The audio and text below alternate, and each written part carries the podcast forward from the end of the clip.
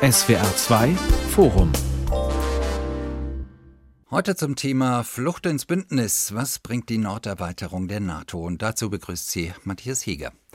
Im Eilverfahren könnten Schweden und Finnland schon bald der NATO beitreten. Die Angst vor dem aggressiven Nachbarn Russland treibt die beiden letzten neutralen Länder Skandinaviens in das westliche Verteidigungsbündnis. Das Beispiel der Ukraine ist Warnung genug, aber belässt es Putin bei Drohungen, wenn sich die NATO-Grenze zu Russland um über 1300 Kilometer erweitert? Was können Schweden und Finnland ins Bündnis einbringen und wie wird diese Norderweiterung die strategische Lage gegenüber Russland verändern? Darüber diskutieren wir in diesem SWR2 Forum mit Dr. Christian Mölling. Er ist Forschungsdirektor beim Think Tank Deutsche Gesellschaft für Auswärtige Politik und leitet dort das Programm Sicherheit und Verteidigung. Mit Professor Johannes Fawig vom Lehrstuhl für internationale Beziehungen und europäische Politik an der Martin-Luther-Universität Halle-Wittenberg und aus Trondheim ist uns zugeschaltet der Skandinavien-Experte Dr. Tobias Etzold. Er lehrt und forscht über Europastudien an der Technisch-Naturwissenschaftlichen Universität Norwegens, nebenbei die größte des Landes. Herr Etzold, Finnland und Schweden haben sich für den NATO-Beitritt entschieden und werden gemeinsam den Aufnahmeantrag dazu in Brüssel einreichen. Daran gibt es seit gestern keine Zweifel mehr. Alle politischen Hürden in Stockholm und Helsinki wurden innerhalb weniger Wochen genommen. Ein neues Zeitalter beginnt, sagt der finnische Präsident Nenistö. Ist das tatsächlich so ein Epochenbruch oder haben die beiden skandinavischen EU-Länder nicht schon längst vor dem Angriff auf die Ukraine ihre Neutralität aufgegeben? Wird dann nicht einfach formal vollzogen, was längst politische Praxis war? Epochenbruch und historischer Tag, wie ihn gestern auch viele genannt haben, sind natürlich äh, große Worte und das liegt auch ein bisschen im Auge des Betrachters, ob es tatsächlich so ist. Aber ich denke schon, dass beide Länder einen Schritt jetzt vollziehen, der vor kurzer Zeit nicht wirklich denkbar schien, denn die Bündnisfreiheit oder die, die Neutralität und militärische Bündnisfreiheit war bis vor kurzem sehr stark in den Köpfen der Finnen und Schweden verankert. Aber wie Sie völlig richtig sagen, beide Länder haben sich in den letzten Jahren und Jahrzehnten stark im Westen verankert, mit dem EU-Beitritt 1995 bereits ihre Neutralität aufgegeben und sich auch in den letzten Jahren immer mehr an die NATO angenähert, so dass im Prinzip der NATO-Beitritt jetzt eigentlich nur der, der letzte logische Schritt in einer Kette von vorangegangenen Schritten ist. Haben sich Schweden und Finnland diesen nun formalen Abschied von der Neutralität so leicht gemacht, wie das die Geschwindigkeit vermuten lässt, mit der die Zustimmung für den Aufnahmeantrag politisch umgesetzt wurde? Es ist natürlich wahnsinnig schnell gegangen und leicht gemacht haben sich die Politikerinnen und Politiker in beiden Ländern die Entscheidung äh, sicherlich nicht. Es sind äh, harte Diskussionen äh, vorausgegangen. In ähm, Finnland lief das alles relativ sachlich ab. In Schweden wurde glaube ich, etwas mehr gestritten, vor allem die alleine regierenden Sozialdemokraten die sich eben sehr stark diesem Prinzip der Bündnisfreiheit und militärischer Neutralität äh, verschrieben hatten, vor allem gegen Atomwaffen, gegen Aufrüstung und so weiter immer gestritten haben, haben sich sehr schwer getan mit diesem Schritt, aber haben jetzt auch eingesehen, es gibt jetzt keine andere Möglichkeit mehr. Die Sicherheitslage hat sich so dramatisch verändert, spätestens seit dem 24. Februar, dass wir jetzt reagieren müssen, dass wir jetzt äh, handeln müssen. Bedroht fühlt sich da vor allem Finnland vom übermächtigen Nachbar, mit dem man diese lange Grenze teilt, gegen den man sich im Winterkrieg zwischen 1939 bis 1940 erfolgreich verteidigt hat und das mit Russland seit Putins Präsidentschaft eigentlich bisher welches besondere Verhältnis hat? Ähm, Finnland hatte immer mit, mit der Sowjetunion vorher und dann auch mit Russland nach Ende des Kalten Krieges immer ein besonderes pragmatisches Verhältnis. Nach Ende des Zweiten Weltkriegs gab es einen Freundschaftsvertrag, der die beiden Länder eben auf eine besondere, das Verhältnis zwischen den beiden Ländern auf eine besondere Basis gestellt hat. Und man hat immer versucht, freundschaftlich, pragmatisch mit Russland umzugehen, Wirtschaftsbeziehungen auszubauen. Und das ist im Prinzip auch die meiste Zeit unter Putin der Fall gewesen, dass man versucht hat, pragmatisch mit ihm umzugehen, mit ihm zu sprechen, durchaus auch Probleme anzusprechen aber eben auch zu versuchen, ihn nicht zu oder Russland nicht zu provozieren und nicht zu verstören. Und die Wirtschaftsbeziehungen waren auch für Finnland sehr wichtig. Viele Grenzstädte zum Beispiel haben sehr stark profitiert von Russen, Russinnen, die dort eingekauft äh, haben, denen jetzt eine wichtige Einnahmensquelle wegfällt. Im Energiebereich hat man eng zusammengearbeitet. Also da hat durchaus Finnland auch von profitiert und äh, jetzt ist aber allen klar, wir müssen unsere Beziehungen zu Russland auf eine komplett neue Basis stellen und auch unsere Wirtschaftsbeziehungen zu Russland anders tarieren. Herr Favik, Norwegen und Dänemark waren NATO-Mitglieder der ersten Stunde. Mit Schweden und Finnland wäre nun ganz Skandinavien unter dem Dach der NATO. Ist das politisch und strategisch auch eine Zeitenwende für das Bündnis? Gar keine Frage, das kann man nicht deutlich genug sagen. Es ist eine massive Zeitenwende. Die ist aber verursacht worden am 24. Februar diesen Jahres durch den Angriff Russlands auf die Ukraine. Das heißt, seitdem haben sich eigentlich alle Parameter europäischer und auch internationaler Sicherheit verändert. Wir leben also in einer anderen Welt und die Entscheidung ist jetzt schnell gegangen, das hat Herr Etzold gerade zu Recht gesagt, aber der Krieg ist auch relativ schnell gegangen. Und insofern hat man nicht den Luxus, in so einer Zeitenwende die Dinge bis zum Ende zu diskutieren. Wenn wir das tun würden, dann sehe ich schon noch ein paar kritische Punkte, ob das wirklich die 100% richtige Entscheidung jetzt ist. Sie ist vermutlich alternativlos, aber ich jubel nicht darüber, weil es ist doch auch ambivalent, diese Entwicklung. Herr Mölling, die richtige Entscheidung oder nicht? Putin hatte ernste Konsequenzen für den Fall dieser Norderweiterung der NATO angekündigt. Ist der Beitritt der beiden Länder ein weiterer Schritt der Konfrontation mit Russland, das den Konflikt nun womöglich weiter eskalieren wird? Das mag so sein, das liegt aber in den Händen Russlands und die Konfrontation, muss man ja auch ganz klar sagen, liegt hier auf der Seite Russlands. Es ist quasi das Konzept Russlands, über Konfrontation Sicherheit herzustellen und nicht über Kooperation. Über Kooperation hätte man das ja machen können. Das war eigentlich auch die Geschäftsgrundlage der letzten 30 Jahre. Von daher haben wir im Grunde eine neue Trennlinie in Europa, die sich entlang von Konfrontation und Kooperation im Grunde genommen zieht. Wir haben ein Europa, das bereit ist, auf der Grundlage von Kooperation seine Sicherheit zu organisieren. Wir haben ein Land in Europa, nämlich Russland, das nicht dazu bereit ist, Kooperation zu nutzen, um Ausgleich zu schaffen. Und vor der Situation stehen wir und wie Sie mit einem Land kooperieren wollen, das seine Sicherheit über Konfrontation organisiert, das ist, glaube ich, noch ein besonderes Geheimnis, das wir in den nächsten Jahren herausfinden müssen, ob das nochmal gelingen wird. Herr Fawig, mit welchen Reaktionen aus Russland rechnen Sie? Russland wird das nicht gefallen, das ist ja ganz eindeutig. Ich glaube aber, Russland ist im Moment militärisch nicht in der Lage, willens und in der Lage, da jetzt militärisch zu eskalieren. Ich glaube, die zentrale Front für Russland ist jetzt der Ukraine-Krieg. Das kann sich aber auch äh, wieder ändern. Und Herr Mölling hat recht, dass Russland ein konfrontatives Modell und wir ein kooperatives Modell haben, völlig richtig. Aber natürlich nur zu sagen, wir sind doch die Guten und bedrohen doch niemand, das greift zu kurz, weil wir haben natürlich ein Militärpotenzial, was sich jetzt nochmal in russischer Perspektive für die NATO verstärkt mit den beiden starken Staaten, Schweden und Finnland, die zwar nicht sehr groß sind, aber doch stark militärisch auch einiges auf den Teller zu legen haben. Das verstärkt sich jetzt nochmal in russischer Perspektive. Perspektive.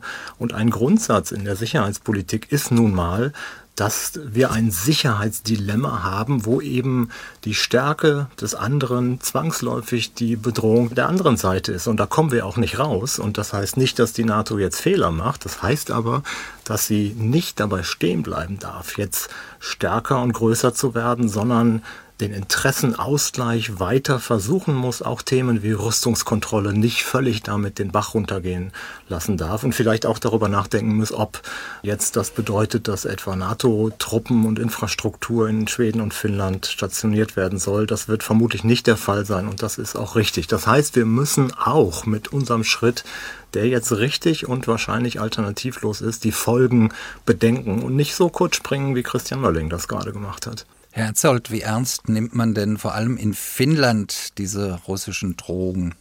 Die nimmt man durchaus ernst und in der Debatte sind die auch immer wieder sind die auch immer wieder aufgekommen. Also für viele, die tatsächlich Bauchschmerzen hatten in beiden Ländern gegenüber einem NATO-Beitritt, haben das tatsächlich damit begründet, dass man sich möglicherweise einer, einer neuen Gefahr aussetzt.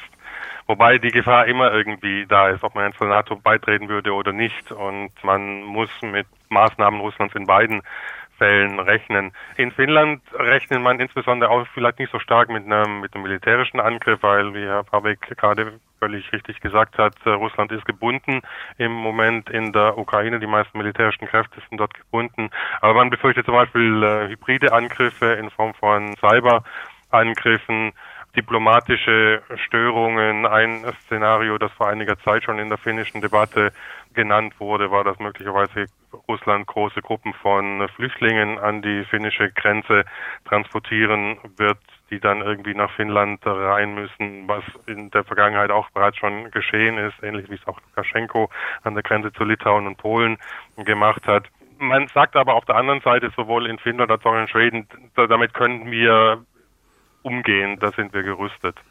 Und beiden Ländern war es aber auch in diesem Kontext sehr wichtig, dass die NATO bereits vor einem Beitritt gewisse Sicherheitsgarantien beiden Ländern äh, verspricht, äh, sodass falls Russland jetzt doch schon auf die Anträge reagieren sollte, dass man zumindest jetzt auch schon geschützt ist halbwegs.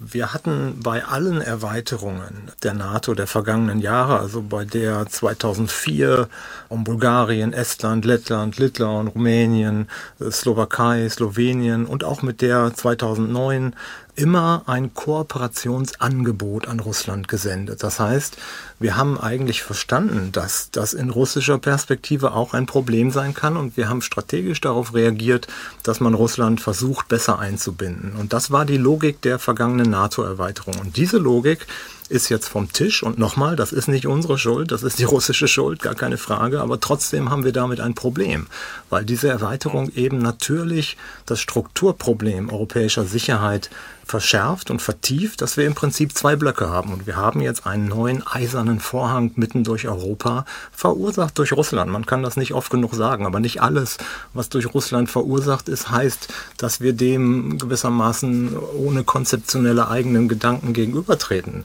dürfen. Das heißt, wir müssen auch in dieser schwierigen Lage, und wir haben Krieg in Europa, das ist eine schwierige Lage und das ist nicht die Stunde für große Visionen, aber wir müssen auch in dieser schwierigen Lage ein bisschen über den Tag hinaus denken und einfach schauen, dass man aus dieser Eskalation auch potenziell wieder runterkommt. Und das geht eben nicht nur durch eigene militärische Stärke, auch, das ist eine völlig notwendige Voraussetzung, aber die Balance muss gewahrt werden und wir müssen auch darüber nachdenken, wie wir die Lage stabilisieren, wenn wir diesen Schritt jetzt schon richtigerweise gegangen sind. In Putins Logik ist ja die NATO in diesem Konflikt der eigentliche Gegner. Er hat seinen Angriffskrieg vor allem mit einer Bedrohung begründet, gegen die Russland sich nun in der Ukraine wehre, der Bedrohung, dass die NATO immer näher an das russische Territorium herangerückt ist. Im Kalten Krieg war solches Denken in Einflusssphären selbstverständlich. Im Westen hat man geglaubt, dass sich das nach dem Zusammenbruch der Sowjetunion erledigt hat, ist die geplante Norderweiterung Herr Mölling, die endgültige Absage der NATO an Putin auf solche strategischen Interessen, auf geostrategische Befindlichkeiten Moskaus Rücksicht zu nehmen? Nein. Also endgültig gibt es in den internationalen Beziehungen ja gar nicht. Das sehen Sie ja Gerade wenn Sie auf Deutschland gucken, wir haben ja, glaube ich, am festesten daran geglaubt, dass die Geschichte zu Ende ist und dass wir gewonnen haben und dass wir uns wieder schlafen legen können. Da sind wir jetzt sehr spät und sehr schmerzvoll aufgewacht. Ich glaube auch nicht, dass es so eine kurzfristige Denke gibt, wie das jetzt hier eben beschrieben worden ist, nach dem Motto, wir machen jetzt erstmal die Erweiterung und dann, dann gucken wir, wie es weitergeht. Ich bin mir sehr sicher, dass man in der NATO sehr wohl darüber nachdenkt, wie man auf Russland weiter zugehen kann danach. Aber dass erstmal jetzt sozusagen der Primat ist, diejenigen, diejenigen, die sich durch ihre direkte Grenze auch direkt bedroht fühlen von Russland, dass man denen das Versprechen, das man ihnen ohnehin schon im Rahmen der EU gegeben hat und auch durch die Partnerschaften gegeben hat, dass man das sozusagen formalisiert, ist, glaube ich, der, der erste richtige Schritt. Und ansonsten liegt es natürlich an Moskau, sich zu äußern, wie man das in Zukunft machen möchte. Die Angebote aus der Vergangenheit waren Pseudo-Angebote, insbesondere das, was rund um den Jahreswechsel abgelaufen ist. Das sind keine Verhandlungsangebote gewesen, sondern da hat man mit einer sehr kurzen Frist versucht, sozusagen Public Relations zu machen, ähnlich wie die Argumentation, die NATO wäre das Problem. Das ist eine innenpolitische Argumentation für die eigene Bevölkerung. Das glaubt hier im Westen niemand, zumindest dann nicht, wenn man in die Ukraine guckt und äh, schaut, mit welchem brutalen und grenzenlosen Krieg und Gewalt dort vorangegangen wird. Und das ist ja letztendlich der Auslöser, dass es hier eben nicht darum geht, dass man russische Interessen am Verhandlungstisch lösen kann, sondern dass russische Interessen mit nicht mal mehr einem völkerrechtskonformen Krieg durchgesetzt werden, sondern einfach nur mit bloßer Gewalt. Und von dem Hintergrund kann man, glaube ich, alle verstehen, die nicht nur im Norden, sondern auch rund um Russland herum zurzeit große Sorgen haben, weil, das gehört mit zur Zeitenwende, dass viele der Gewissheiten, die in der Vergangenheit da gewesen sind, jetzt in Frage gestellt sind. Ich will dem gar nicht widersprechen. Wir beleuchten sozusagen, glaube ich, eine Medaille, die zwei Seiten hat. Und Christian Mölling hat jetzt völlig zu Recht die eine Medaille adressiert. Und da habe ich auch keinen Widerspruch. Aber ich habe Widerspruch in der Intensität, wie darüber nachgedacht wird, wie man auch da wieder rauskommt. Und ich habe das Wort Rüstungskontrolle aus dem NATO-Kontext lange nicht gehört. Und es mag sein, dass man auch darüber nachdenkt, aber ich glaube, wir sollten eben die Balance halten und diese Dinge nicht nur mit unserer eigenen Perspektive betrachten. Das ist mein Kernargument. Wir müssen in der Sicherheitspolitik auch immer wieder mit den Augen der anderen sehen. Und natürlich sind die Augen Russlands derzeit ganz fürchterliche Augen und äh, Russland schadet seinen Interessen selbst und Russland hat all das zu verantworten. Das ist sozusagen der nächste selbstverschuldete Baustein Russland in ein Desaster. Aber wir können ja nicht dabei stehen bleiben zu sagen, wir laufen jetzt ins Desaster, sondern müssen auch gucken, wie wir dabei rauskommen. Und da ist eben die Logik, dass man jetzt selber stärker wird, zumindest ambivalent. Und ich meine, wenn man sich die militärischen Gewichte mal anschaut, die NATO war schon vorher stärker als Russland, sie wird jetzt noch mal stärker. Und mit der Ukraine, das hätten wir auch nicht verhindern können, selbst wenn wir nochmal dreimal stärker gewesen wären, sondern es gab keinen Willen, die Ukraine gewissermaßen zu schützen, weil sie nicht äh, im NATO-Schutz ist und nicht von Artikel 5 profitiert. Insofern ist die Frage, ob immer mehr militärische Stärke, immer mehr Rüstung wirklich Sicherheit schafft oder ob wir nicht auch parallel über andere Wege weiter nachdenken müssen. Und davon bin ich überzeugt. Also da würde ich dann ganz gerne doch nochmal ein paar Punkte machen wollen. Also an der militärischen Stärke in Europa ändert sich nichts. Ja, es kommen keine Streitkräfte dazu. Auch an der geostrategischen Lage ändert sich nichts. Das Einzige, was passiert ist, dass die Garantie des Artikel 5 auf Schweden und auf Finnland ausgeweitet wird. Diese Garantie hat es formal vorher schon gegeben im Rahmen der Europäischen Union. Das ist das, was sich in diesem Augenblick ändert. Es ändert sich militärstrategisch in gewisser Art und Weise ein bisschen was, weil die NATO-Planer jetzt auf der einen Seite mit einer anderen Grenze planen müssen. Das haben sie vorher aber schon gemacht. Das, was sie jetzt machen können, ist, sie können tatsächlich Nordeuropa als einen komplett gemeinsamen NATO-Operationsraum sehen. Das ist aber auf einer Ebene drunter. Und das, was in Finnland passiert oder was in Nordeuropa passiert, und der Artikel 5 ist in der Tat nicht mit der Ukraine zu vergleichen. Oder man kann es vergleichen, aber man kann es nicht gleichsetzen. Es hat auch nie jemand davon gesprochen, dass die Ukraine zu schützen ist. Das, was aber zu schützen ist, auch in der Ukraine und überall sonst, sind Prinzipien des Völkerrechts. Und die sind universell.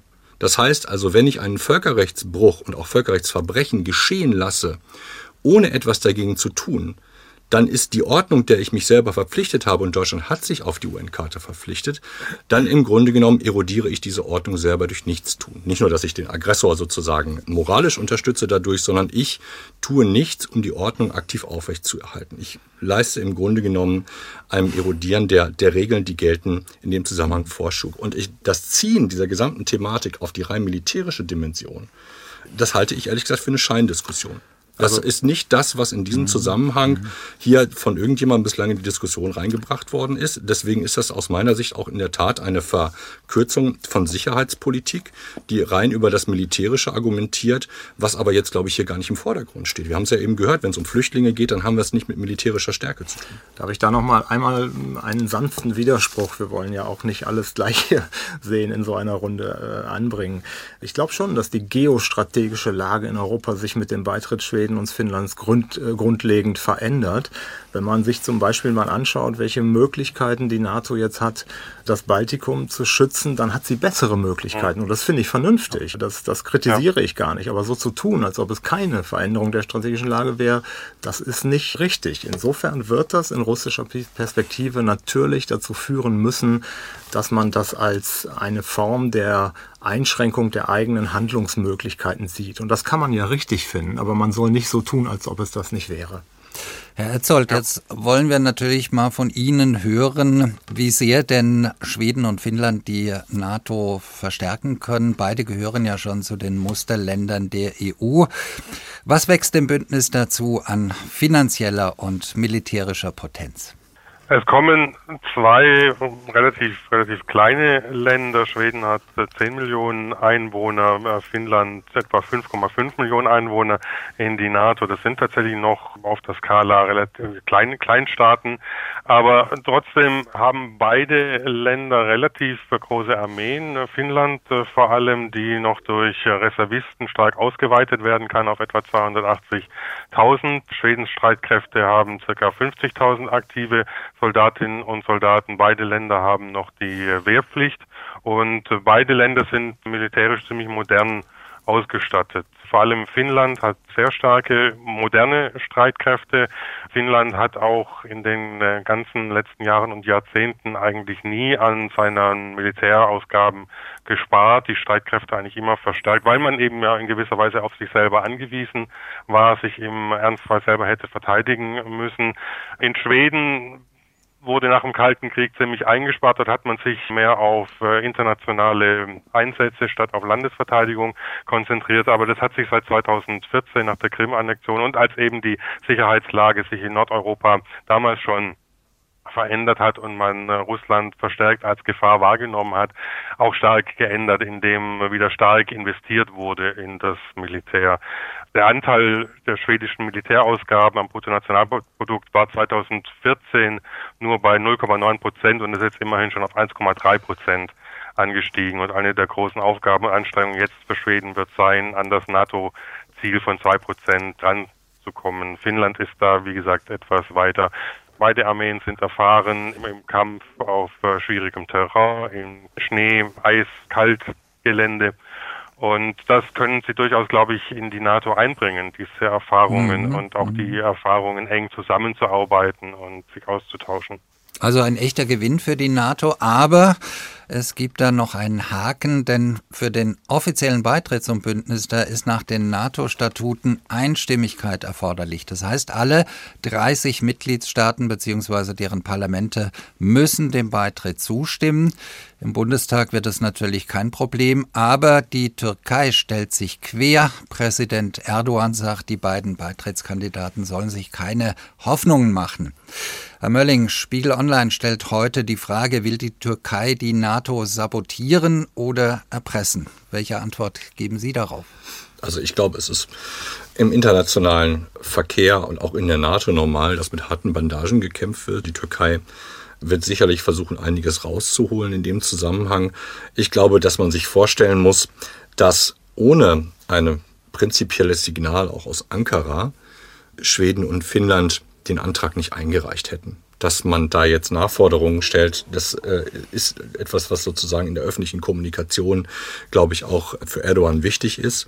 Ich glaube nicht, dass es am Ende an der Türkei scheitern wird. Denn auch die Türkei hat ja ein Interesse daran, mit dem mittlerweile sehr unsicheren Partner Moskau, mit dem man sich ja jahrelang ins Bett gelegt hat, dann doch möglicherweise eine weiteren Balance, äh, Balancegewichte dazu zu bekommen, indem man im Norden im Grunde genommen den Druck erhöht. Alles in allem gewinnt, glaube ich, auch die Türkei mit Blick auf ihre eigene Sicherheit, zumindest in Richtung der russischen Grenze und der Frage, wie kann Russland sich verhalten, wie viel Freiraum hat Russland in Zukunft, deutlich mit dazu.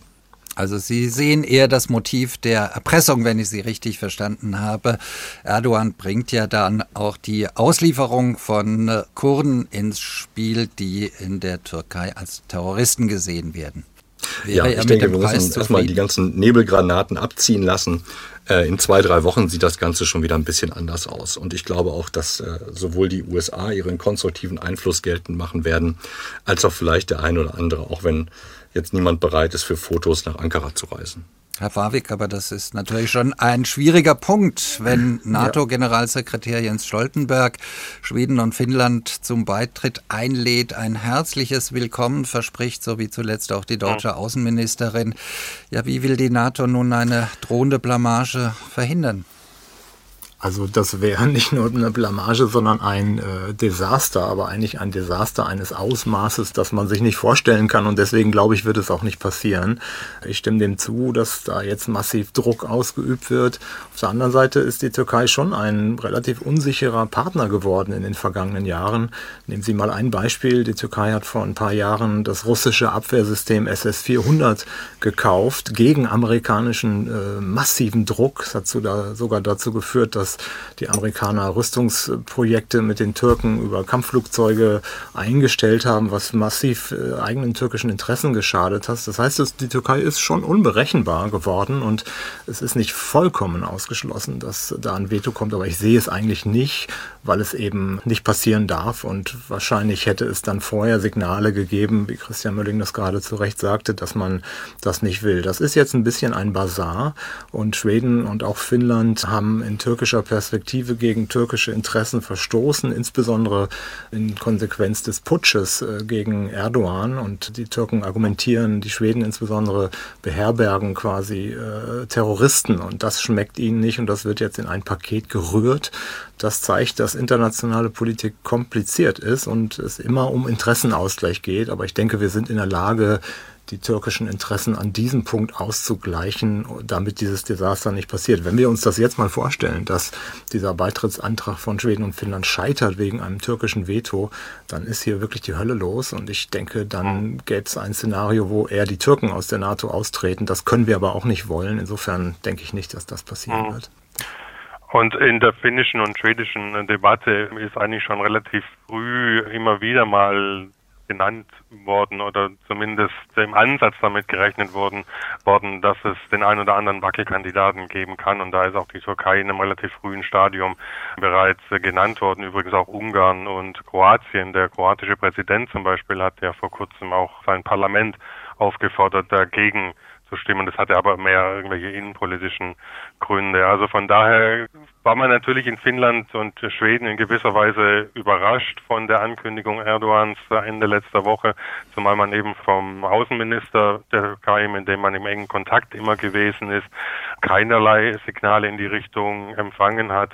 Aber man denkt schon in Finnland und Schweden, das sind Probleme, die man irgendwie lösen kann. Und eine der frühen Äußerungen des finnischen Außenministers zum Beispiel war, dass das möglicherweise gar nicht so viel mit uns selber zu tun hat. Klar wurde von türkischer Seite genannt das Waffenembargo, das Finnland und Schweden gegen die Türkei verhängt haben und eben die angebliche Beherbergung von äh, PKK-Touristen in Schweden und Finnland. Aber es scheint der Türkei, zumindest aus finnischer und schwedischer Sicht, mehr um das große Ganze zu gehen, irgendwelche Sicherheitsgarantien zu bekommen und möglicherweise ja in gewisser Weise in dieser schwierigen Gemengelage wieder stärker auf sich aufmerksam zu machen. Flucht ins Bündnis, was bringt die Norderweiterung der NATO? Darüber diskutieren wir in diesem SWR2-Forum mit dem Skandinavien-Experten Dr. Tobias Etzold, mit dem Politikwissenschaftler Professor Johannes Warwick und dem Sicherheitsexperten Dr. Christian Mölling. Herr Mölling, es ist nicht lange her, da hat Frankreichs Präsident Macron die NATO als zahnlosen Tiger bezeichnet. Spätestens mit dem Angriff auf die Ukraine zeigte sich dieser Tiger wieder entschlossen und kampfbereit. Wir haben eben über die Türkei gesprochen. Wie sieht es denn generell mit der Einigkeit aus in der NATO? Nehmen wir zum Beispiel das Thema der schweren Waffen für die Ukraine. Das wird ja nicht nur in Deutschland sehr kontrovers diskutiert. Also ich glaube, das ist eine etwas, wie soll man sagen, über, überzogene martialische Darstellung, dass äh, sozusagen hier die NATO jetzt kampfbereit wäre. Das ist sie ja nicht. Sie ist verteidigungsbereit. Das ist, glaube ich, das Erste, was man sehen muss. Und man organisiert nicht nur im Rahmen der NATO, sondern mit all das den Staaten. Habe ich jetzt mal synonym gesetzt. Ja, ich würde eher, eher vom, vom Westen sprechen, denn wir sehen, und das, das ist sozusagen eine Perspektive, die über die Geografie hinausgeht. Wir sehen ja zum Beispiel auch, dass Australien zum jetzigen Zeitpunkt Waffen liefert. Jedes Land hat seine kleinen oder größeren Probleme mit, äh, mit den Waffenlieferungen und sozusagen auch mit der nationalen sicherheitspolitischen Kultur, wir in Deutschland insbesondere, was das angeht. Das äh, sehen wir an der schwierigen Diskussion, die wir in Deutschland haben, oder zumindest an dem schwierigen Regierungsverhalten, das wir hier in Deutschland beobachten können. Ich glaube, dass es aber, und das ist das Gute, insgesamt verstanden ist und auch sozusagen gehandelt wird in Richtung von in der Ukraine, das klingt jetzt auch schon so ein bisschen wie so ein Allgemeinplatz, in der Ukraine wird Europa verteidigt. Und es geht nicht um die Geografie Europas in Klammer alleine, sondern es geht tatsächlich um die Prinzipien, für die wir stehen. für die sozusagen für die Art und Weise, wie wir miteinander umgehen wollen, dass Länder wie Frankreich zum Beispiel gleichzeitig noch andere Interessen haben.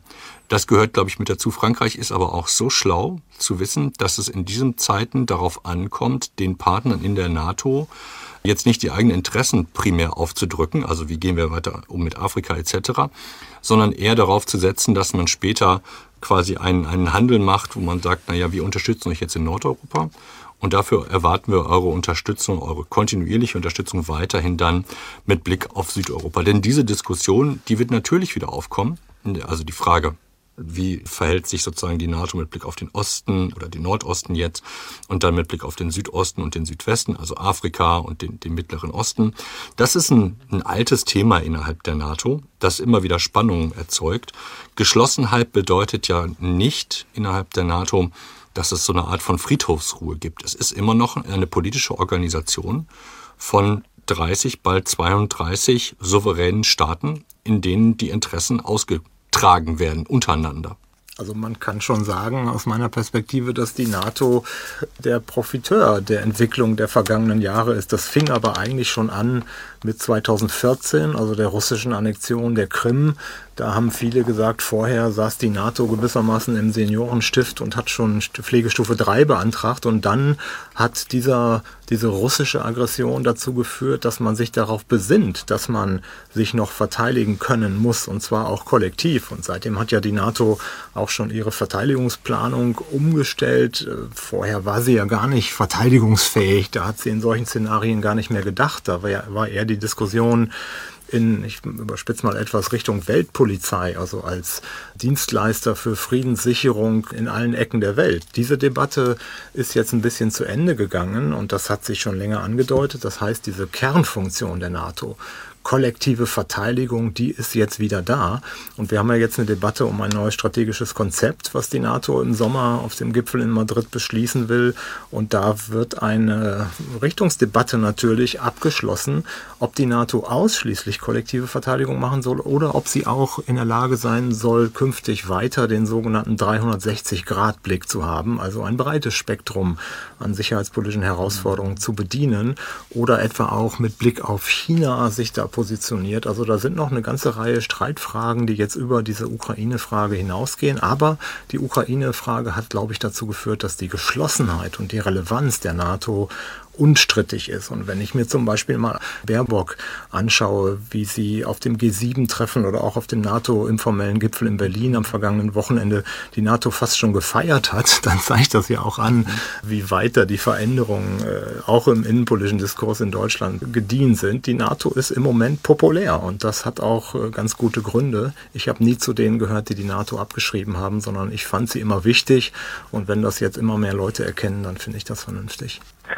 Das kann man tatsächlich auch in den nordischen NATO-Mitgliedern, zum Beispiel hier in Norwegen, beobachten. Die NATO hat hier einen sehr hohen Stellenwert und ist für Norwegen eigentlich die ganze Zeit durch immer, immer sehr wichtig gewesen.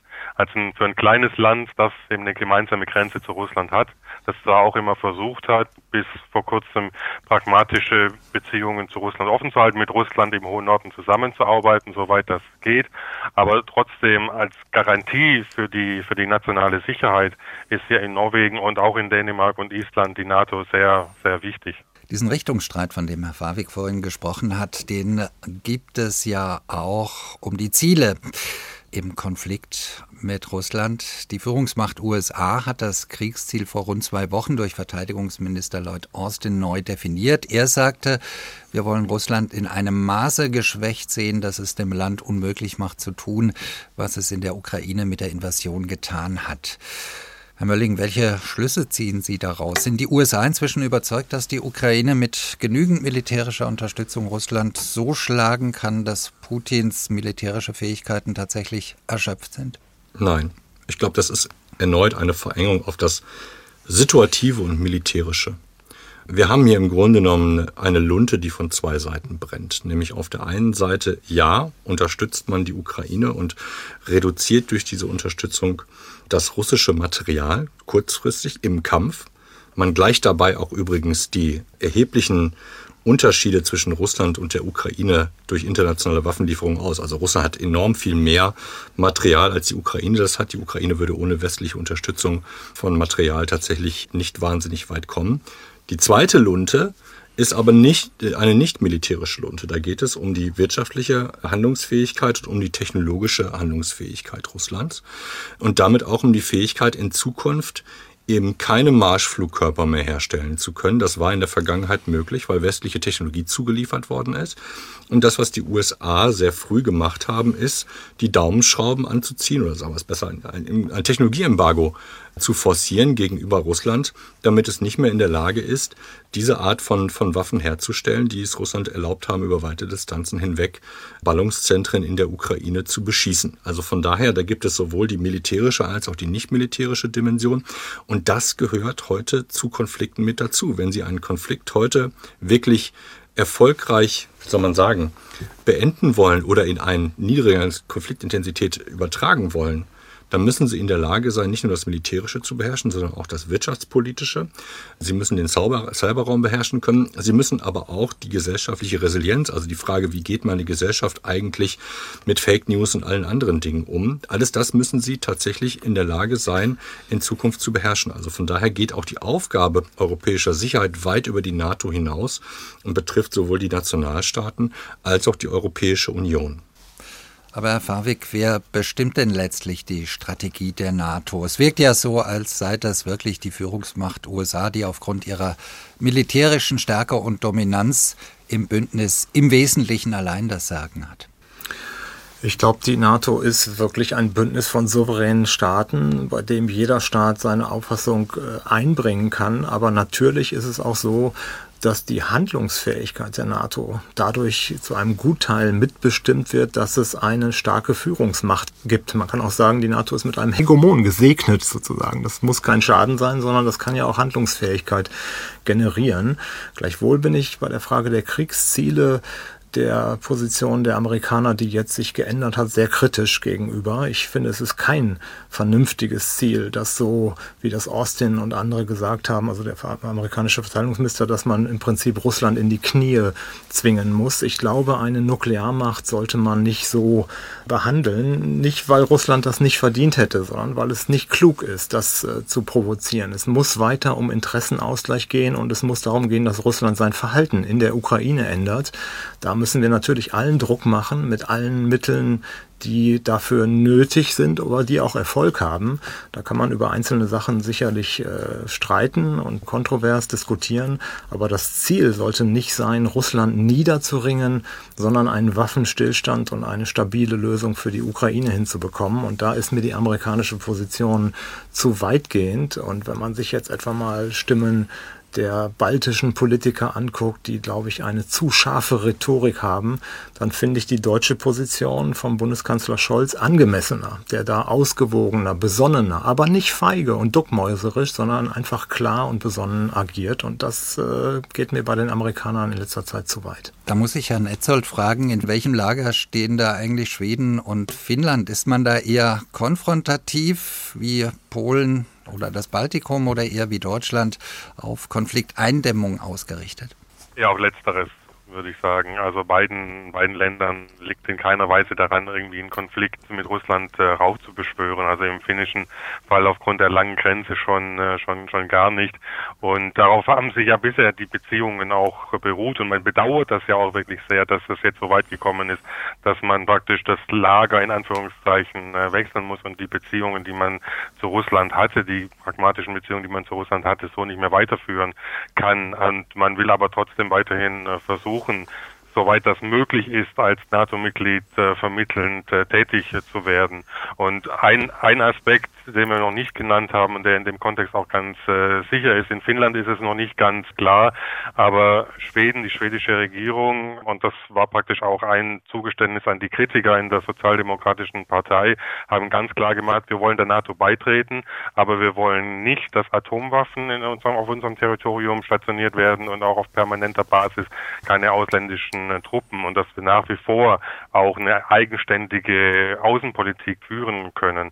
So hat Norwegen, so haben Dänemark auch schon seit ihrem Beitritt 1949 immer gehandelt, auch dort keine NATO-Truppen auf norwegischem, dänischem Gebiet. Und ich denke, das ist auch durchaus ein Zeichen Richtung, Richtung Russland, dass man nicht an der Konfrontation interessiert ist. Herr Mölling, nach der Kuba-Krise, da hat sich in der NATO die Einsicht durchgesetzt, dass es neben der militärischen Stärke auch ein zweites Standbein geben muss, nämlich die Verständigung. Jahre später hat das dann zur KSC-Schlussakte von Helsinki geführt.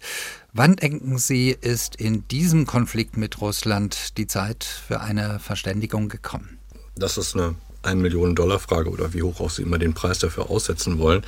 Ich glaube, man kann das nicht in Tagen rechnen. Ich glaube, dass man es vor allem sozusagen in Phasen des Konfliktes einfach sehen muss. Es geht ja hier darum, die Gewalt zu überwinden. Äh, und ein Weg, die Gewalt zu überwinden, ist, wenn beide Kräfte vor Ort, also Ukraine und Russland, keine großen Geländegewinne oder gar keine Geländegewinne mehr machen, weil dann sozusagen das Verhältnis von, von politischem Preis zu militärischem Einsatz einfach so schlecht ist, dass man tatsächlich dann sich überlegen muss, okay, wie mache ich denn ab hier eigentlich weiter?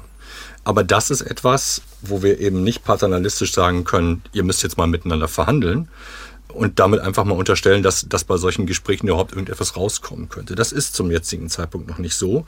Es sehen offensichtlich beide Seiten noch eine Alternative da drin, nämlich nicht zu verhandeln und weiter zu kämpfen. Also von daher kann man das, glaube ich, sehr schwer, sehr schwer so sagen. Was Sie aber gerade gesagt haben, ist etwas mit Blick auf die Kuba-Krise ja letztendlich dazu geführt hat, dass man äh, sagen kann, seitdem weiß die NATO und wissen auch die USA, dass vertrauensbildende Maßnahmen immer mit dazugehören. Auch da muss man sagen, das ist ja nicht alles vollkommen vom Tisch. Russland hat mit gutem Grund die USA informiert, als es darum ging, einen Flugkörper zu testen. Also da ist jetzt nicht alles komplett den Bach runtergegangen.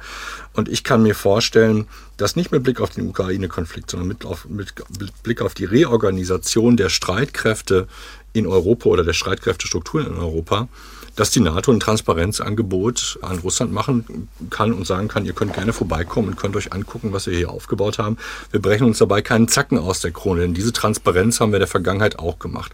Ich glaube, dass wir in ein viel stabileres Szenario zurückkommen müssen, das mit Abschreckung funktioniert. Und Abschreckung bedeutet Transparenz, bedeutet auch das, was eben schon angeklungen ist, Rüstungskontrolle, weil Rüstungskontrolle ist nur dazu da, letztendlich den fehl, die fehlenden Elemente an an Sicherheit, an Transparenz im Austausch zwischen, zwischen zwei Organisationen oder zwischen zwei Akteuren im Grunde genommen herzustellen.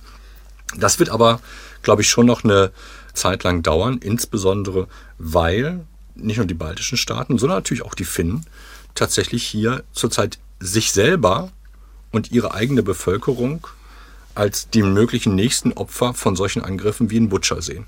Also das heißt im Grunde genommen wirklich ein Angstgefühl, dass wir, wo wir hier schön in Berlin Mitte sitzen oder vielleicht auch in Trondheim, dass wir so zum jetzigen Zeitpunkt gar nicht kennen. Ich glaube, das, das Schwierige und das, das zweite, der zweite Punkt in den Zusammenhang, den ich hier einmal mit einbringen will, jetzt reden wir immer so über die Staatenwelt. Wir haben hier zwei Generationen von, ja, wie soll man sagen, von Gesellschaften, nämlich der ukrainischen und der, der russischen, die gegeneinander kämpfen.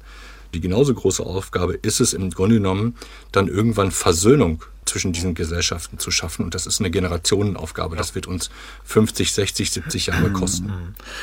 Herr Fawig, irgendwann wird der Krieg in der Ukraine hoffentlich auch zu Ende sein. Wie sehen Sie die langfristigen Folgen dieser NATO-Norderweiterung durch Schweden und Finnland? Wird es nun eine ständige Provokation für Russland bleiben, so wie es die NATO-Osterweiterung war? Oder erwarten Sie, dass sich Putin bzw. seine Nachfolger damit abfinden werden? Nun, wir werden irgendwann von diesem heißen Regionalkrieg, der hoffentlich bald zu Ende geht, zu einem neuen Kalten Krieg übergehen. Und in diesem neuen Kalten Krieg brauchen wir Regeln und den Versuch, ihn wieder zu überwinden. Und da könnten Finnland und Schweden, denke ich, durchaus eine positive Rolle spielen, durch ihre diplomatische Tradition, durch ihren sicherheitspolitischen Ansatz, der nicht auf Konfrontation gerichtet ist, sondern darauf zielt, Konfrontation auch eines Tages wieder zu überwinden. Aber die Voraussetzung ist dafür, dass dieser Krieg in der Ukraine zu Ende geht und wir eine Stabilisierung der Lage haben. Ohne Ende des Krieges sind solche Gedanken völlig vergeblich. Flucht ins Bündnis. Was bringt die Norderweiterung der NATO? Das war das Thema in diesem SWR2 Forum und für die Diskussion bedanke ich mich bei Dr. Christian Mölling vom Think Tank Deutsche Gesellschaft für Auswärtige Politik, bei Professor Dr. Johannes Fabig, er lehrt an der Universität Halle-Wittenberg und danke nach Trondheim an Dr. Tobias Etzold, Politikwissenschaftler an der Technisch-Naturwissenschaftlichen Universität Norwegens. Und fürs Zuhören bedankt sich Matthias Hiege.